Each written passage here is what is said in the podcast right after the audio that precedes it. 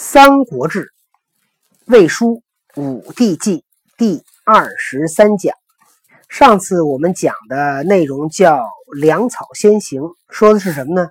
说的是，呃，曹操为了讨伐这个乌丸，在去打仗之前，先挖了两条河。你说这一般人谁想得到，对吧？说打仗先挖河。今天你要再仔细听，你听这事儿更神奇了。今天这故事更有意思，你知道？好，那么今天的故事从哪里开始呢？应该哎啊，这十二年春二月，公自淳于还业。建安十二年，就是公元二百零七年春天二月，曹操从淳于回到了邺城。丁酉，他去淳于，我记得是那个什么吧，就是就是讨伐海贼管城至淳于，对吧？嗯。然后丁酉令曰：“丁酉日，曹操颁布了命令。听曹操命令颁布的特有水平，说：‘吾起义兵诛暴乱，于今十九年。’”所征必克，其武功哉？乃贤士大夫之力也。曹操说：“我自从兴起义兵讨伐暴乱，到今天已经十九年了。那么十九年，相当于公元一百八十八年啊，也就是。”黄巾黄巾起义是公元多少年？一百八十几年？好像我印象中一百八十四年吧。反正就是曹操，其实就是因为黄巾军暴乱，曹操开始有了自己的部队，开始起家。说我我带兵十九年，所有的战斗都胜利，这是我的功劳吗？这都是有贤之士，都是大家的努力的结果。天下虽未息定，吾当要与贤士大夫共定之，而专享其劳，吾何以安哉？其促定公行风。天下虽然还没有安定，那我要跟诸位贤士大夫共同去安定它。而我如果是一个人独享功劳，这我可心不安呐。我要根据大家的功劳去令公行赏，于是大封功臣二十余人，皆为列侯，其余各以次受封，乃啊即赴死士之孤，轻重各有差。于是曹操呢就大封功臣二十几个人，都封了列侯，其他的人呢也都依次。受封，即使是那些死了的人，他的家人、孩子也根据他功劳的大小被分封了。那么，裴松之在注解里边有这样一句话，我觉得需要跟大家分分享一下。《魏书·载公令曰：“说魏书记载啊，曹操的命令是：昔赵奢、窦婴之为将也。”受赐千金，一朝散之，故能继承大功，永世留声。吾读其文，未尝不慕其为人也。什么意思呢？这句话是说，昔就是过去，赵奢和窦婴做大将军的时候，他受到的赏赐有一千金。啊，可能有一千斤的金子啊，这是一个形容啊，就很多钱。一朝散之，说他拿着的钱，当天就都分了，都分给他的下属，故能继承大功，所以他才能做成大事能够永世留名。我读到了这些文章，我都不禁去羡慕崇拜那些人。哦，这叫斗鹰散金之意啊。嗯，所以等于说他是在搞搞模仿秀，所以你为什么不看我？我不敢看你。所以有一句话叫“财尽人散，财散人尽。啊，财聚人散，财散人聚，什么意思呢？就是什么意思啊？就是如果你就是你就是那个把所有的功劳据为己有，比如说比如说你买一个杯子，就是开会你买一个杯子，七宝杯，白天能亮光，白天闻着香的，晚上是荧光的，倒上水里面更有容易亮，然后你就这么着喝一口。人心全散了，什么乱七八糟的？开个玩笑，就等于说你如果把所有的财都据为己有的话，人心会全部散。哦，对啊，你知道啊？那这财散人聚呢？如果你把你所有的钱都分给别人的话，就比如说上级给你那个奖赏，然后你把这个你的奖赏都平均分给每个员工一份儿。嗯，所以你的员工就会对你特别好，是吧？都忠诚你，对吧？好，基本是这个意思哈。来，我们今天讲的主要内容下边这一段。说将北征三郡乌丸，诸将皆曰：“袁尚王鲁尔，夷狄贪而无亲，岂能为上用？今深入征之，刘备必说刘表以袭许，万一为变，事不可毁。”手躲开，就这就叫噪音，明白吗？说曹操准备要向北征讨三郡乌丸，底下大将就说：“说袁尚王鲁尔。什么叫王鲁呢？就是逃亡到鲁，鲁就是指逃亡的罪人，也可以作为中国古代对北方外族的贬称。夷狄贪而无亲，夷。”夷是指哪儿啊？夷是指我们管东边的那个外族叫夷，对吧？东夷、呃西戎、北狄、南蛮，对吧？所以夷狄说的就是东北北边和东边的这些野蛮的民族。夷狄贪而无亲，贪恋财物，不避亲疏啊，只要他就要钱，其他都不在乎。所以你看过去那哪儿那个那个西汉初年的匈奴。那儿子把他爸杀了，为了当单于把他爸杀了，这这事儿经常发生，你知道吗？他们相对这个这些民族，他们还是比较彪悍啊，他们不像这个没有孝道，不像中华民族在这方面这个文明程度没有我们发达，或者说大家的文明理解不一样吧？我觉得也可以这么去讲，说岂能为上所用？说他怎么会被袁尚能够利用上呢？今深入争之，今天我们大老远去征讨他。刘备，刘备在哪儿呢？刘备在荆州啊。刘备要看见咱们去讨伐乌丸，肯定得劝说刘表来袭击许都。万一出了问题，到那会儿后悔可就来不及了。请讲。他有一点没有意识到，嗯，刘备会出这个，会提这个建议，嗯，刘表不会听。哦，真是。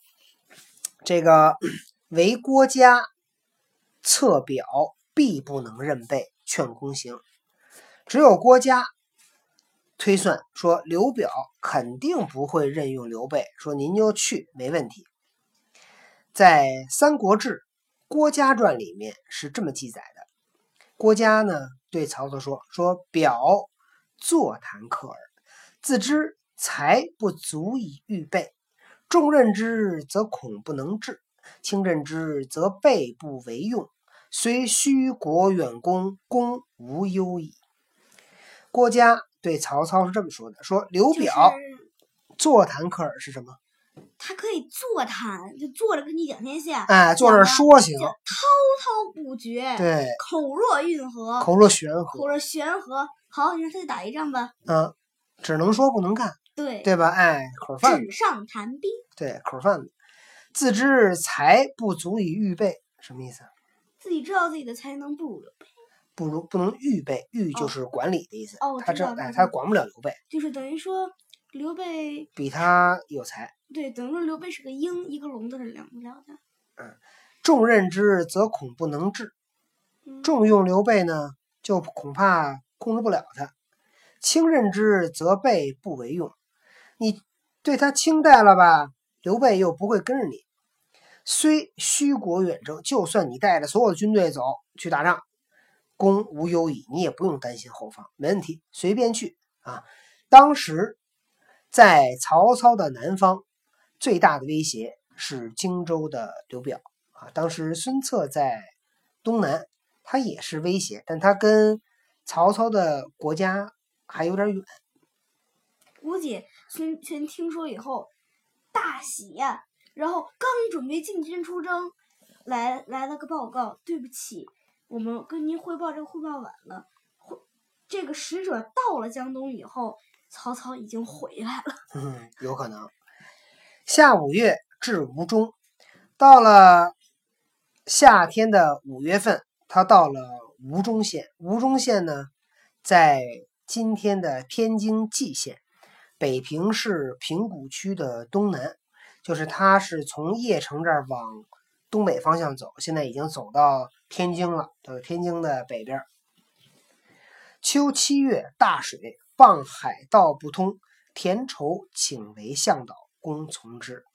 到了秋七月，你看，这是你看他从什么时候走的啊？呃，出发的时候。春二月回到了邺城，然后到了五月，他已经到了吴中，到了蓟县，然后到了七月还没走到呢，又走了俩月，从那个蓟县往北走，到秋天七月呢发大水，傍海道不通，挨着海的路啊都不通，都被水给淹了。田畴呢申请做向导，曹操同意了。田畴是谁呢？田畴，字子泰，右北平吴中人。东汉末年隐士，好读书。因向导平定乌丸有功，封亭侯不受。他给曹操做向导，灭了乌丸，曹操封他做亭侯，他不接受。他这人是个隐士，不想当官，你知道吗？但是他知道你去打乌丸是是他认为是好的，所以他就免费服务。引军出卢龙塞，塞外道绝，塞外道绝不通，乃欠山，乃欠山稍等，乃欠山阴谷五百余里，经白潭，历平冈，设鲜卑亭，东直柳城。你看这这讲的特别特别详细，说田畴做向导，然后曹操给带着曹操军队出卢龙塞，卢龙塞在迁西县和宽城县的接壤处，燕山山脉东段的隘口，县名叫喜峰口。喜峰口特别有名，喜峰口当年二十九军在那儿抗日的时候，还有一个喜峰口大刀队。杀日本鬼的故事啊，所以你看喜峰口是一个著名的军事要塞啊，是兵家必争之地。所以曹操带军队首先出了喜峰口，出了喜峰口，塞外道绝不通，没路了，走不了路。古代那都走大山，现在你上山都走不了，有的路的话都是小那小破路，你知道，咱们有时候开车出去玩的，走那山经常是走着走着没路了，还得退回来，是吧？那古代那好，一千年以前、两千年以前。更没路了，所以怎么办？这会儿就看出来打仗了，叫逢山开路，遇水搭桥。它叫堑山阴谷，把山砍掉，把谷填上，就就是就是前面有工兵啊，负责修路，让大部队过去。五百多里，走一道修一道路，所以这倒不错。他这曹操去打这个乌丸，就修出一条高速路出来。经过白潭，白潭在哪儿呢？白潭在河北省滦平县。经过白潭，然后呢，经过平冈，设鲜卑亭，在那个那个过了喜峰口，再往东北方向走，就等于已经到了鲜卑的国界了。再往南这边是东汉的国界啊，当时是在东汉的辖区。他们已经都跑到鲜卑的国境里边去了，但是因为那会儿都是大山，都是有一个所谓的国境啊，就是大家说，哎，咱们以这山为界，但实际上两边山两边的人都互相串，因为根本没有人管得了，你知道吗？所以曹操就等于是绕到了鲜卑的那个地盘里边，东直柳城，然后向东一直走。柳城在哪儿啊？柳城在辽宁省的朝阳市。那谁，那个曹操是打谁去？曹操打辽西。辽西在哪儿啊？辽西在辽西在那个山海关，对吧？那朝阳在哪儿？朝阳在山海关东北，那还老远呢。所以曹操等于绕了一大弯子，等于绕到敌后去了，你知道吗？这你想敌人哪知道？等于他从背后打敌人。主要敌人也没有想到他来的这么快。对，未至二百里，鲁乃知之。离敌人大概还有两百里左右，敌人知道了。上西与踏顿啊，我们上次讲过了，就是那个单于啊，具体他那个匈奴那个那个不知道匈奴了，那个乌丸那个音怎么念咱也不知道啊，反正他就写的是踏顿。袁尚、袁熙和踏顿，还有另外的单于，辽西的单于叫楼班。楼班是谁呢？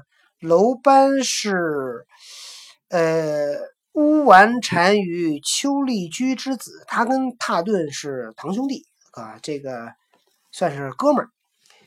那么还有右北平的单于叫于能臣底，呃，右北平的单于叫能臣底之。等将数万计逆军啊，这个袁尚、袁熙还有几个单于带着几万人来抵抗阻挡。八月登白狼山，卒于鲁豫，众甚盛。到了八月，那么双方在白狼山遇到了，卒于鲁豫，就是仓促中和敌人交锋，众甚众甚盛，敌人的军队很多。曹操呢，带的是轻骑兵，没带多少人，在身边。弓车重在后，背甲者少，左右皆惧。曹操的辎重都在后面，因为他走山路啊，他那个你想带着辎重，人马在前面走，那个粮草在后面慢慢跟着，对吧？人马走着都费劲，爬着山，四个腿爬，那那粮食怎么办？那更慢了。所以曹操为了打仗，当时那个。还是那个郭嘉出了一计，就是说一定要轻装简行，要快啊，打仗要快。曹操听了郭嘉的计，就把辎重留在后面，但所以他带着骑兵在前面。结果呢，被夹着上，骑兵嘛，骑兵不能穿着厚甲，对吗？那多沉呢。所以呢，都很多人都没有盔甲，左右皆惧，大家害怕了。一看，哇，敌人好几万人，咱们这么点人，这不得被别人灭了？公登高望鲁阵不整，乃纵兵击之。使张辽为先锋，鲁众大崩，斩踏顿及明王以下，胡汉降者二十余万口，二十余万口。曹操登上高山，看到敌人的军阵不整不整齐，一看这就是一帮乌合之众，人多没有用，对吧？打仗不在人多，在于我的单兵质量，对吧？然后，哎，纵兵击之，他骑兵冲下去。把敌人冲散去打，派张辽做先锋，然后呢，鲁众大崩，一下就把那个敌人给冲散了，斩踏顿及明王以下，踏顿及这些单于以下好多将领都被杀了。胡汉降者二十余万，呃，胡人、汉人投降二十多万人。辽东单于素蒲丸及辽西、北平诸豪。弃其种人，与上西奔辽东，众上有数千计。哎，辽东单于素蒲丸，素蒲丸是谁呢？素蒲丸是辽东乌桓的单于，他带着辽西的单于，带着北平的诸豪各位豪强，然后呢，弃其种人，家也不要了，对吧？那些他的那些那些叫什么这个？这个民族的人都都都都都不行，扔到哪得跑。结果呢，跟袁尚、袁熙奔了辽东，辽东投奔了公孙康。然后呢，跟着袁尚的人呢，还有几千人，也还行，也不少，跟着几千人走。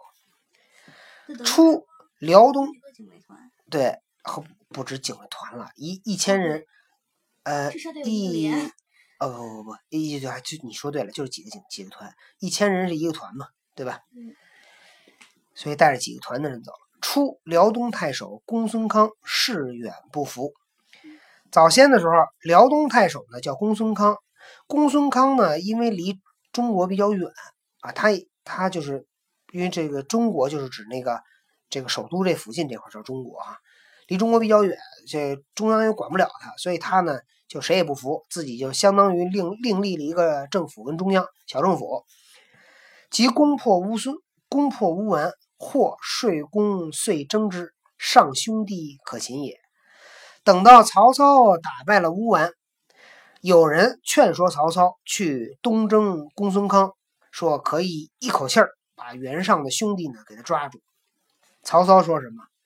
公曰：“让他们自己掐。吾方使康斩送上西首，不烦兵矣。”说我会让公孙康把袁尚、袁熙的头给我送来，不用动兵。九月，公引兵自。柳城还，到了九月，曹操带着军队从柳城，也就是从朝阳回来了。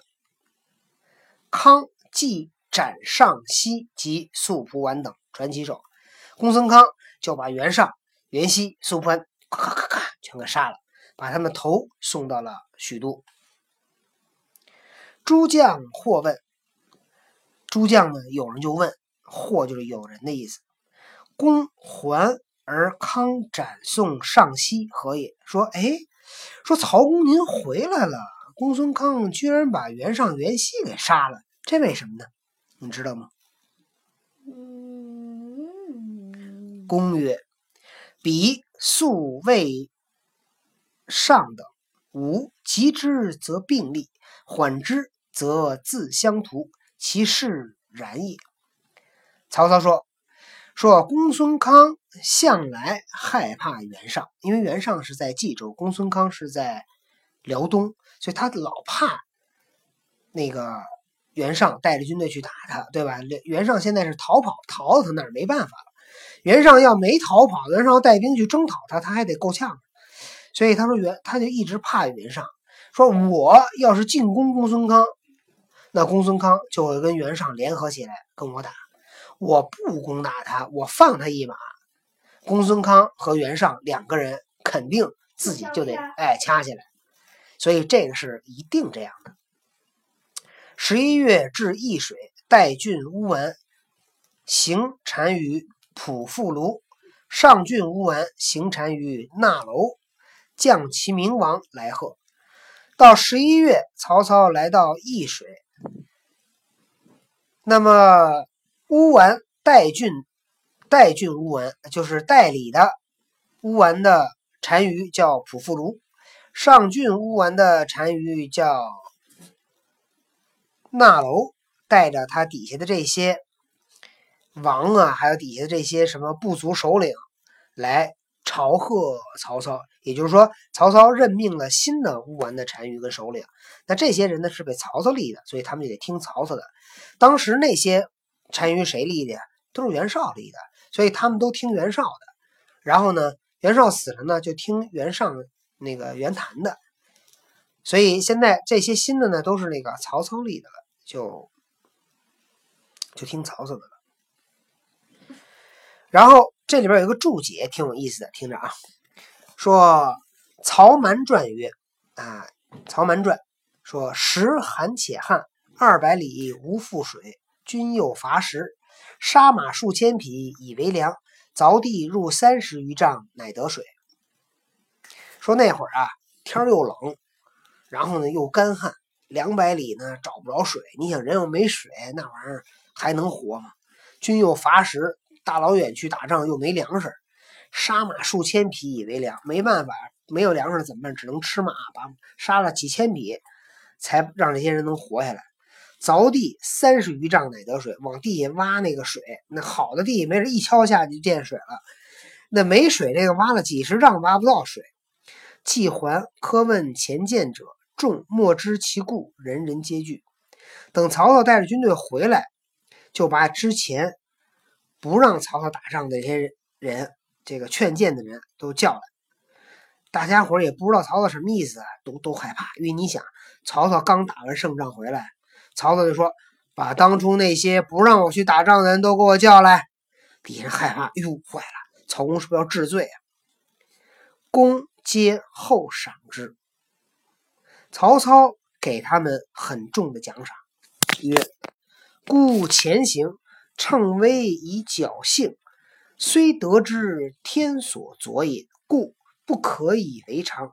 诸君之见，万安之计，是以相赏，后勿难言之。”曹操呢是这么说的：“说我之前的出行，冒着这么大的危险，侥幸获胜。”虽然打了胜仗，这都是老天爷保佑，这个可不是一个正常的状态。